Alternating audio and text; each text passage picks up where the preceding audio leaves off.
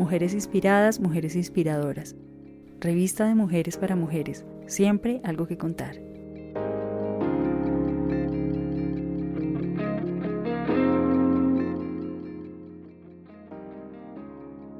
Bienvenidos a esta tercera edición de la revista Mujeres Inspiradoras, Mujeres Inspiradas.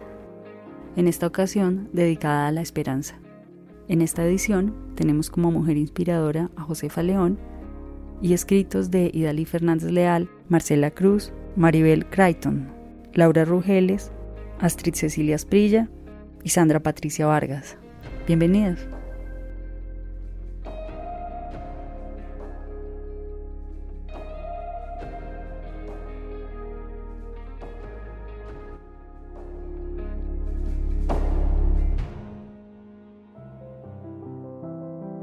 Editorial La Redacción por Idalí Fernández Leal. Cuando tenemos proyectos por ejecutar, nos encontramos con dos aristas importantes. Una de ellas es definir temas que tengan relevancia y proporcionen elementos necesarios que contribuyan en la construcción de nuestras vidas. La otra es la dirección que queremos tomar y a quién queremos llegar. Por eso, en nuestra tercera edición y después de viajar en esta hermosa aventura, nos encontramos interactuando con diferentes mujeres que tienen algo para contar y compartir como experiencia. Surge uno de los bordes o marco de acción pertinente para este caso, el significado de la esperanza como camino. Si esto no es fe, entonces, ¿cómo se le llama? Repasemos cuáles son y han sido las experiencias, oportunidades, eventos que hemos tenido en estos últimos meses y seguramente hallaremos que en los variados pasajes siempre la esperanza ha sido un incentivo para seguir avanzando. Hemos logrado mucho más de lo que esperábamos. Resumiendo, este estupendo tema tiene que ver con un Padre extraordinario que nos acompaña, anima, guía, enseña, produciendo en nosotros lo inevitable. Expresa Reina Valera del 60 en Romanos 10, 17. En su texto dice, así que la fe es por el oír y el oír por la palabra de Dios. Y agrego, acompañada de su amor, fidelidad y de su misericordia.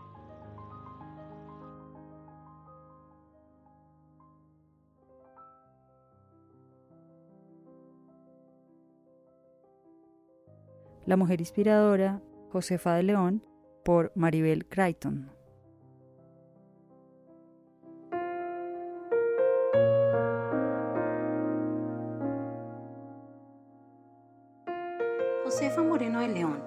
Conocida en la familia como Pepita y en la iglesia como Josefita, nació el 19 de marzo de 1931 en la vereda San Juan, municipio de La Vega, Cundinamarca, en una familia pequeña conformada por su padre, Darío Moreno, su madre, Julia Rubio, su hermana mayor, María de Jesús Maruja, y su hermano menor, Cristóbal.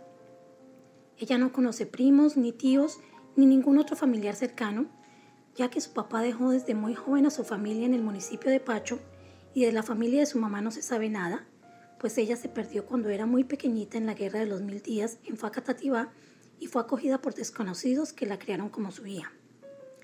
El papá de Josefita accedió a que sus hijos asistieran a la escuela. Así fue como durante todo un año escolar, Josefita asistió a la escuela La Libertad. En este año, que en realidad fueron seis meses, Josefita aprendió de manera rápida a leer, escribir y las cuatro operaciones aritméticas, habiendo recibido muy buenas calificaciones. Hoy su lectura predilecta es la Biblia, que lee todos los días en la mañana y en voz alta, con excelente entonación. Su dedicación e inteligencia se ven reflejados en su caligrafía y ortografía. Cuando su hermana Maruja se cansa de trabajar en el campo, decide irse para Bogotá en busca de un futuro mejor y lleva a Josefita y a su mamá a vivir con ella, mientras que el hermano se queda viviendo en la vereda con su papá.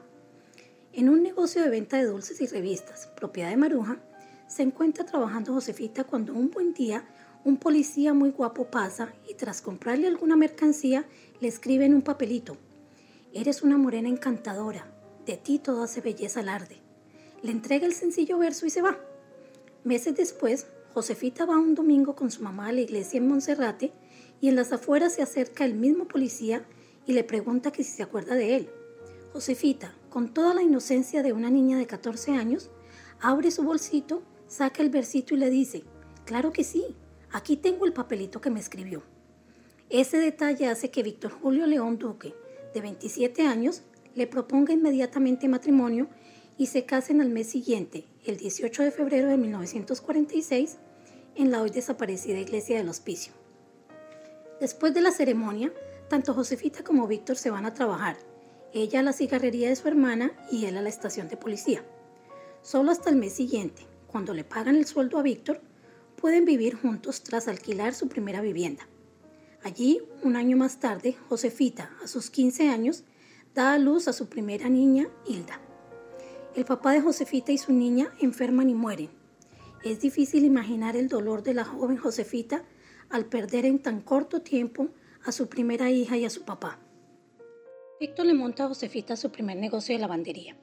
Cuando estalla el Bogotazo el 9 de abril de 1948, a solo dos semanas de Josefita haber dado a luz a quien es hoy su hija mayor, Lealetti, Víctor pierde su empleo de policía y decide que se trasladen para La Virgen, un pequeño caserío cerca de Quipile, hogar de toda la familia León. Allí Josefita aprende de su suegra el oficio de costurera, mientras Víctor se dedica a matar reses y cerdos, convirtiéndose en el matarife del pueblo. En 1951 nace Julio Isauro y en 1955, después de Josefita haber dado a luz a dos niños, Víctor y Darío, la familia se regresa para Bogotá. Con cuatro hijos, deciden volver al negocio de lavandería. Así, por muchos años y sin quejarse para nada, Josefita distribuye su tiempo entre la cocina, el cuidado de sus hijos, el lavado y planchado de ropa. En 1968 llega al mundo su hija menor Maribel, autora de esta crónica. Para ese entonces Lialetti, ya de 20 años, se casa y viaja a los Estados Unidos en busca de trabajo. Es así como Víctor y Josefita se encargan por varios años de la crianza de sus nietos. A comienzos de los años 80, las oraciones de Josefita son finalmente respondidas. Jaime Enrique, el nieto mayor, se hace amigo de Christopher, un americano que asiste a la iglesia Filadelfia en Chapinero e invita a su abuelo a un culto. Milagrosamente, Víctor acepta de manera inmediata a Jesucristo como su Salvador personal y empieza un proceso de transformación total, convirtiéndose en evangelizador y participa en un servicio en la primera iglesia presbiteriana de Bogotá y le dice a Josefita emocionado que por fin ha encontrado la iglesia donde sabe que ella se va a sentir bien. Allí empiezan a asistir con los nietos a la escuela dominical y en 1982 Víctor, Josefita y Maribel se hacen miembros de la iglesia. A los pocos años de ser cristiano, Víctor se enferma de cáncer y muere el 10 de junio de 1988.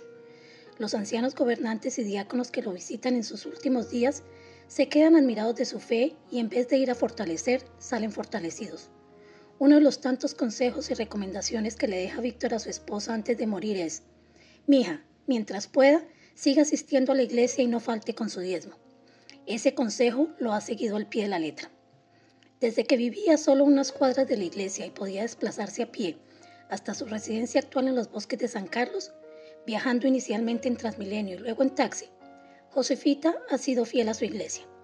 Hoy en tiempos de pandemia asiste de manera virtual y aunque no tiene pensión, de cualquier dinerito que ella recibe, separa inmediatamente el 10% para su iglesia y se siente feliz al escribir en el sobrecito su pequeña contribución. Josefita empieza a viajar regularmente. Así puede visitar no solo a su hija Lía y a su hermana Maruja. Todos quieren hospedar a la preciosa Pepita. Cuando tiene la oportunidad de conocer la Casa Blanca, se queda admirada y reflexiona. Josefita, mira hasta dónde te ha traído el Señor. En el año 2013, cuando se cumplen los 25 años de la muerte de Víctor, en el culto celebrado en la iglesia, Josefita ora diciendo, mi esposo no me dejó ni una finca, ni una casa, ni una pensión. Me dejó cinco hijos maravillosos que siempre están conmigo gracias a la voluntad de Dios. Hoy esos hijos recuerdan tantas situaciones de pobreza que vivieron, pero que gracias a la actitud y creatividad de Josefita no dejaron un mal sabor, sino que las hacen memorables de una manera positiva. Josefita les enseñó a sus hijos mediante su ejemplo a ser trabajadores, honrados, a pedir el favor, a dar las gracias, en fin, tantos valores y virtudes por los cuales es amada por todos quienes la conocen. Le encanta servir a otros, cocinar para los demás, invitar a sus amadas amigas del grupo de damas a un té. Le gusta tener en su alacena galletitas o tajaditas de ponqué para darles a los celadores del edificio y a las señoras del aseo. Y es una suegra a quienes sus nueras quieren como a una mamá, pues nunca las ha criticado o interferido en sus matrimonios. Siempre ha compartido lo poco o mucho que ha tenido. Cuando era niña anheló tener por lo menos una muñeca de trapo, pero no pudo. Ahora cuenta con una colección de muñecas y animalitos de peluche que cantan o bailan, que sus hijas, especialmente Lía, le han regalado y que exhibe con alegría a quienes la visitan. En una de esas visitas, el pastor Suárez se enamoró de un elefantico que canta al abrir sus orejitas. Sin pensarlo dos veces, Josefita se lo regaló para que adornara su oficina diciendo, ya lo disfruté, ahora es hora de que alguien más lo disfrute también. Hoy, a sus 90 años, Josefita vive agradecida con Dios por su familia, por quienes ora todos los días nombrando a cada uno de sus miembros. Además de sus nueve nietos vivos, ya cuenta con 14 bisnietos. Vive sola y gracias a su buena salud física, mental y espiritual no ha perdido su independencia. Cocina todos los días los alimentos que le gustan, que son muchos. Puede comer de todo porque nada le cae mal. Y prueba de su inteligencia y mente abierta es que, en tiempos de pandemia, aprendió a utilizar el celular y se comunica por WhatsApp todos los días con sus hijos, siendo ella la que inicia las videollamadas. Proverbios 31.10 describe muy bien a Josefita. Mujer virtuosa, ¿quién la hallará? Porque su estima sobrepasa largamente a la de las piedras preciosas.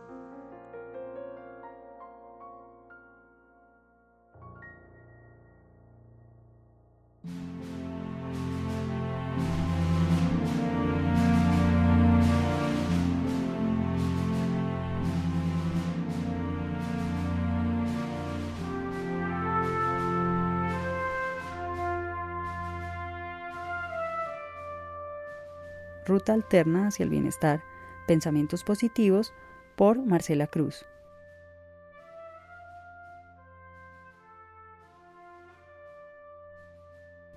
Las situaciones complejas ponen a prueba nuestra actitud frente a las dificultades.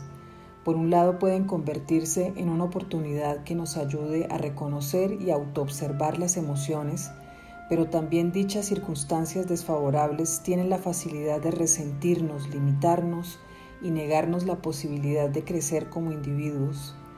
Permitirnos sentir compasivamente las emociones que nos provoca el diario vivir y sus complicaciones nos ayuda a gestionar y trascender más allá de la autolimitación y de la negación ante el temporal. Sin embargo, cuando decidimos quedarnos en el conflicto emocional que nos genera la adversidad, podríamos alterar involuntariamente nuestro propio bienestar. Susan O'Sullivan, autora del libro Todo está en su cabeza, historias reales de enfermedades imaginarias, da a conocer en su publicación casos de personas que somatizaron físicamente sus problemas emocionales, ya que según O'Sullivan, aquello que pensamos y creemos nos ayuda a sanar o nos hace enfermar. Expertos en medicina psicosomática aseguran también que emociones tales como la angustia, el miedo, la inseguridad, etc., junto al estrés, pueden provocar que la mente alterada por tales emociones cause enfermedad o desarrolle patologías graves sin aparente razón, ya que los trastornos psicosomáticos muestran en la persona síntomas físicos y dolencias reales que enmascaran quebrantos emocionales. El Plan de Acción de Salud Mental 2013-2020 de la Organización Mundial de la Salud, OMS, establece el principio mundialmente aceptado que no hay salud sin salud mental y considera que es el fundamento del bienestar individual y del funcionamiento eficaz de la comunidad, por lo que cuando los síntomas no son atribuibles a ninguna enfermedad física, sino que la mente convirtió la enfermedad en una situación personal, Cabe recordar que las dolencias para quien las padece son reales y merecen respeto y consideración. Para la misma OMS, la salud mental es un estado de bienestar en el cual el individuo se da cuenta de sus propias aptitudes, puede afrontar las presiones del diario vivir haciendo uso de sus recursos personales, reconociendo sus capacidades y oportunidades, siendo capaz de contribuir como un ser social a la comunidad. Si nuestros pensamientos positivos nos permiten valorar el presente con gratitud, ver la belleza y la abundancia en la imperfección del momento, centrar la atención en la sumatoria de los pequeños detalles, distraer la desesperanza ampliando la visión personal y restarle fuerza a la apatía, la invitación es a enfocarnos en lo que nos inspira y llena de alegría el corazón para romper los patrones de descontento, abrazando amorosamente lo que tenemos y podemos entregar, soltando las expectativas, aceptándonos de manera natural, asumiendo la responsabilidad sobre nuestra propia felicidad, cuidamos y promovemos nuestra salud física y mental.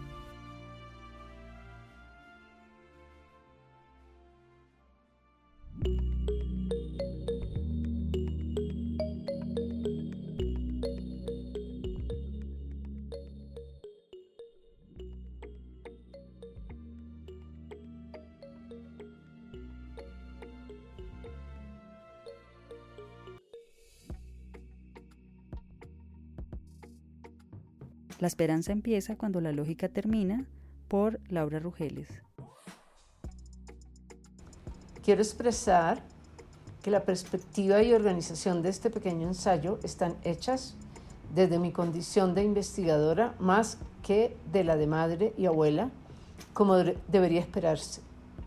Iniciar con esta precisión tiene el propósito de poner en evidencia mi propia experiencia problemática en cuanto al proceso de comprender y asumir el sentido de la esperanza en el trabajo científico, a pesar de que se trata de un fundamento de la fe cristiana.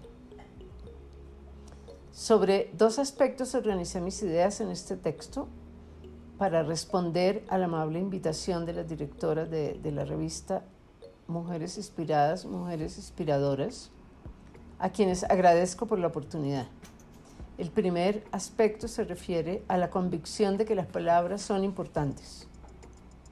Y el segundo aspecto, al conflicto frecuente y comprensible entre la lógica y la esperanza cuando se trata de la ciencia.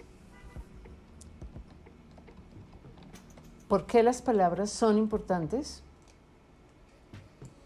A nosotros los investigadores, igual que a los escritores, nos inquietan las palabras.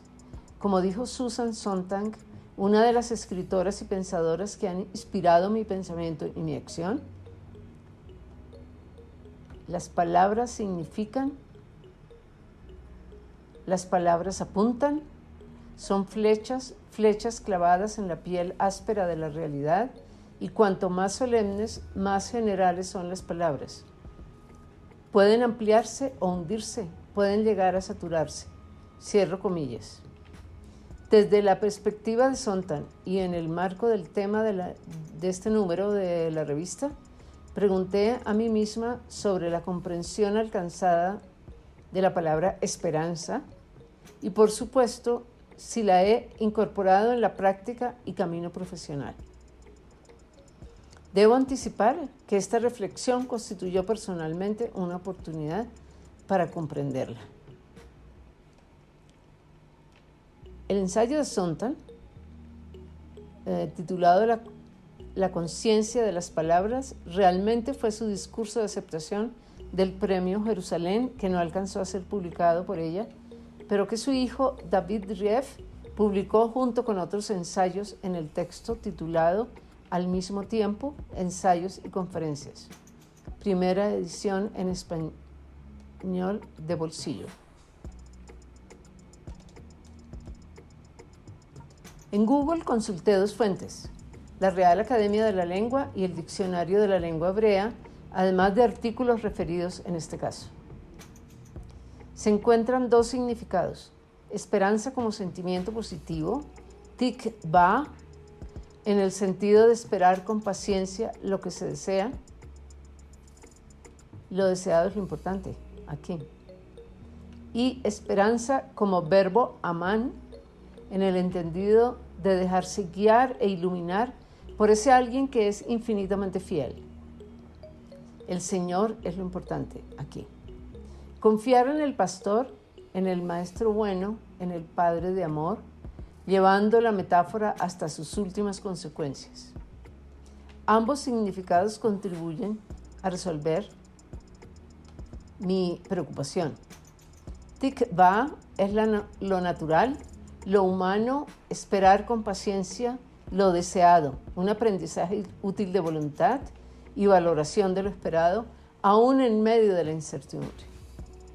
Amán es lo sobrenatural, la confianza, la certeza, la fe. Para un investigador creyente los dos significados serán complementarios y no excluyentes.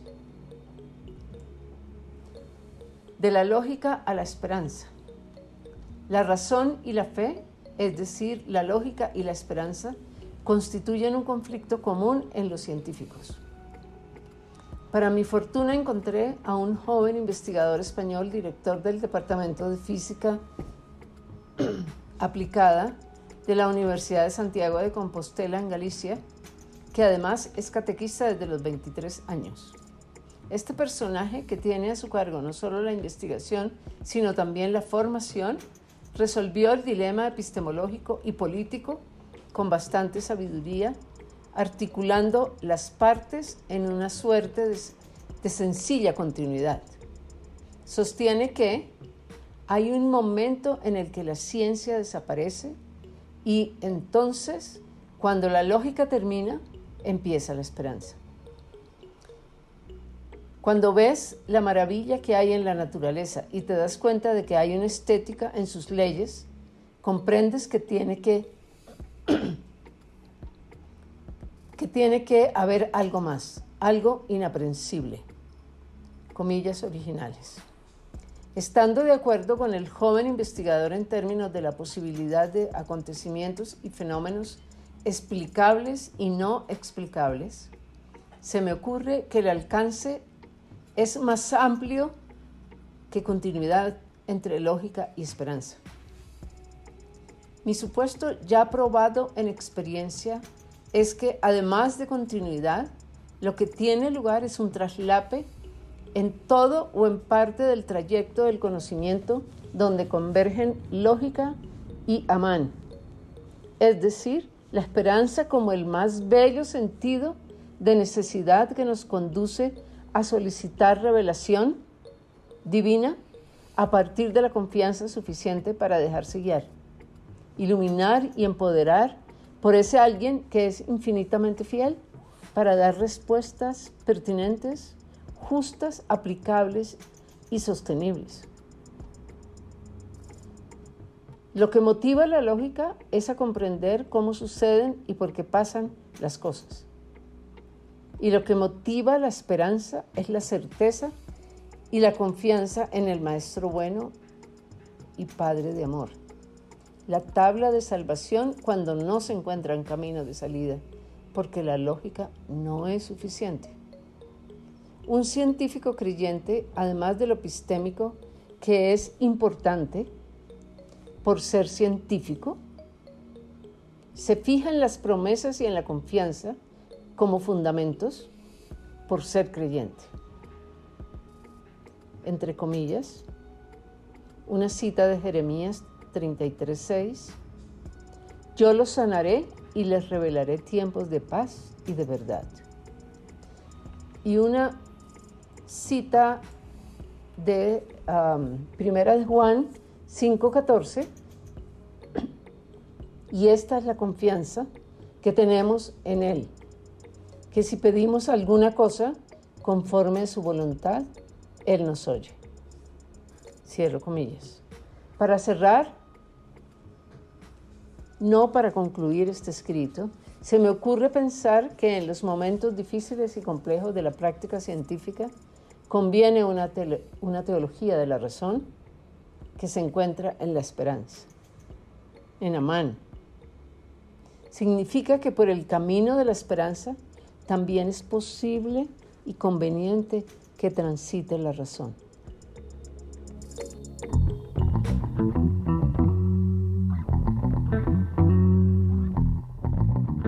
la esperanza en tiempos de pandemia a través de las buenas prácticas higiénicas en la manipulación de alimentos por Astrid Cecilia Sprilla Lara.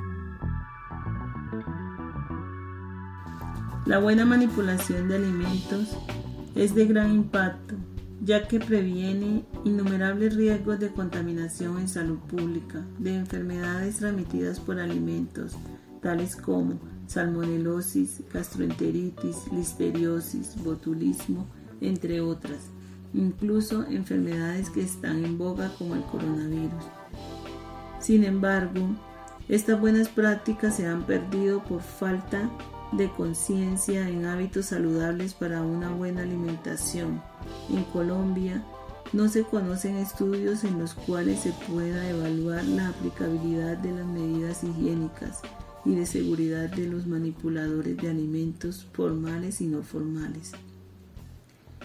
Es así como la educación constante en buenas prácticas y la retroalimentación del trabajo servirá para mejorar la salud de las personas de igual manera, lograr una observación crítica sobre la manipulación de alimentos traerá inmensos beneficios para la población que a diario consume alimentos tanto dentro como fuera de su hogar.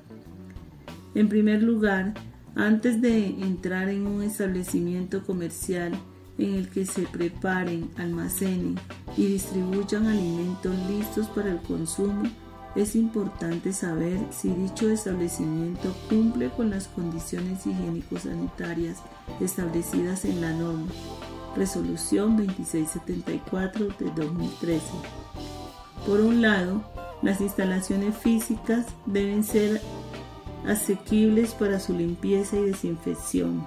Por otro, los equipos y utensilios deben ser de un material sanitario que facilite su lavado Asimismo, el personal que está en contacto directo o indirecto con los alimentos debe tener un buen estado de salud, estar capacitados y cumplir las buenas prácticas de manipulación de alimentos. En segundo lugar, desde el hogar se pueden aplicar estas buenas prácticas pues la seguridad alimentaria no solo implica que los alimentos sean nutritivos, sino también seguros. Para eso, antes de preparar cualquier alimento, se deben seguir las siguientes recomendaciones. Primero, garantizar la limpieza e higiene personal. Segundo, usar una vestimenta adecuada de único uso dentro de las áreas de manipulación de alimentos. Tercero, el lavado de manos debe hacerse con jabón líquido antibacterial neutro, agua potable, antes, durante y después del proceso de manipulación de alimentos. Cuarto, mantener el cabello recogido, cubierto en su totalidad. Esto incluye patillas, bigote y barba. Quinto, permanecer sin maquillaje. Sexto, es importante utilizar tapaboca para evitar transmisiones de virus a nuestros familiares. Séptimo, mantener uñas cortas, limpias y sin ninguna clase de esmalte. Octavo, permanecer sin joyas y accesorios. Noveno, usar calzado adecuado para evitar accidentes. Décimo, usar guantes. Undécimo, evitar consumir alimentos, bebida, fumar, toser o escupir durante el proceso de manipulación de alimentos.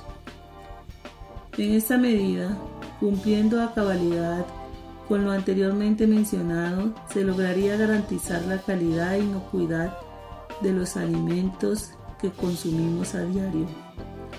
En tiempos de cocina en casa, de consumo de domicilios y dietas sugeridas para fortalecer nuestra salud, aplicar la información sobre estas prácticas higiénicas constituye un camino de esperanza y de fácil acceso a nuestros hogares una variedad de productos fundamentales y saludables, que manipulados con buenas prácticas higiénicas suman al estado nutricional y la salud de las personas y así de manera responsable y proactiva afrontar estos tiempos de pandemia.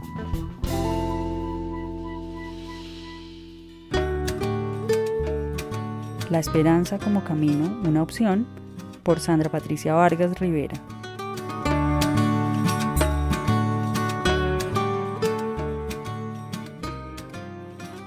Durante mi vida he visto muchas personas caminar el mismo camino que dibujaron sus antecesores. Otros han cambiado completamente el camino. Algunos han mezclado, diseñado y creado un nuevo camino. Debo decir que yo no me escapo de esto. Seguí un camino diseñado por otros, con instrucciones específicas y claras para algunas actividades pero con escasa información para tomar decisiones en el camino que había elegido. El camino seguro que ven nuestros padres para lograr un buen empleo y tener éxito, con la sana intención de contemplar a sus hijos prósperos y felices, ofrecen consejos para evitar que sigamos algunos errores suyos que no les permitieron avanzar en la vida. Recibimos formación universitaria, adquirimos conocimientos especializados, seguimos las instrucciones de estas instituciones para formarnos y no perder la plática. Incluida en este grupo, el beneficio de la formación me permitió desarrollarme en una empresa, poner en práctica aquellos conocimientos y estructuras registradas en mi cabeza. Parecía un buen camino, pero no el que deseaba seguir. Entonces me hice muchas preguntas. ¿Esto es realmente lo que quiero hacer el resto de mi vida? ¿Estoy feliz aquí? ¿Me gusta este trabajo? ¿Soy yo aquí? ¿Mi creatividad tiene oportunidad en esta ocupación? Aunque hubo muchos momentos divertidos, estaba cómoda pero también estresada y creo que un poquito enojada. Hoy entiendo que el paso por el camino que elija me permite desarrollar otras habilidades y capacidades. Me arriesgo a aprender o a desaprender, a crear o seguir modelos. En estos caminos aprendo a aceptar las situaciones que no puedo cambiar, pero puedo acompañar, apoyar, rechazar o tal vez ignorar. Fue un camino largo, difícil, con situaciones complicadas, logros laborales alcanzados. Un día terminé esa ruta, terminé agotada, decepcionada y confundida. En el andar necesitamos tiempo para descansar, tiempo para mí, tiempo para escucharme, tiempo para guardar silencio y reflexionar. ¿Qué hago ahora? ¿Qué estoy haciendo? ¿Sigo haciendo lo mismo? ¿Qué me gusta hacer? Estoy cómoda, pero no estoy satisfecha, etc. Justo aquí supe que necesitaba hacer cambios. Era el momento para volver a mí. En este tiempo recuperé la esperanza, la fuerza, la alegría y la paz. Fui consciente de mi vida, de mi ser. Estoy completa, tengo capacidades, recursos, herramientas y oportunidades. Fue necesario hacer un alto en el camino y escucharme. Solo detener tantos pensamientos y encontrarme en el presente para descubrir que primero soy yo a quien debo escuchar, amar y atender. Lo hice, cambié mi camino, empecé a hacer lo que me hace feliz hacer lo que me permite en libertad ser yo misma y pasar por alto equivocaciones sin tener serias consecuencias. Necesitaba iniciar de cero, capacitarme, cambiar el chip, seguir llenándome de esperanza, avanzar, desaprender y aprender, pero también invertir tiempo, esfuerzo, dedicación y dinero. En este nuevo camino también tuve maestros, expertos, novatos, con muchos años de experiencia y estrategias. Acompañada por colegas también en formación, recibí mucha información e instrucción. Emocionada y decidida terminé mi entrenamiento e inicié una nueva labor, esta vez una aventura divertida. Este nuevo camino me invitó a abrir completamente mi mente y a aceptar las diferencias. inicié la aventura de enseñar mi idioma. Este nuevo rol me ha permitido explorar nuevos comportamientos, retar mi creatividad sin límites, disfrutar de la diversidad, abandonar la comodidad de lo conocido, desapegarme de lo mío para compartir, aprender de las nuevas situaciones, improvisar de la manera más natural expresando mi ser, ayudar, guiar y entender que los estudiantes también son maestros. Cada día aprendo y crezco con ellos. Ha sido una aventura divertida. Cada día es diferente. Me exige estar en total atención y empatía para lograr conectarme con los estudiantes y expresar lo que quiero enseñar. Hoy agradezco a la vida. Agradezco a Dios porque en cada etapa de mi vida me ha permitido aprender, crecer, entender, disfrutar y valorar lo que soy, pero también entender que estoy para dar de todo lo bueno que he recibido. En estos caminos recorridos he encontrado personas que me han apoyado, aportado, enseñado y acompañado. Personas con las que compartí risas y momentos complicados me sigo equivocando. Algunas veces me confundo, pero rápidamente regreso a mí. Hoy es claro para mí que el título o el pago no me hace mejor. Estoy feliz con el nuevo camino que elegí. Cada día es una nueva oportunidad para aprender, vivir, alegrarme, disfrutar y servir.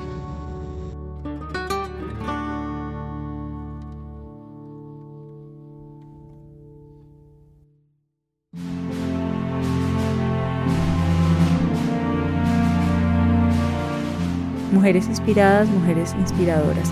Es una producción de la primera iglesia presbiteriana de Bogotá. Puedes encontrarnos en Facebook o en primerapresbiterianadebogotá.org.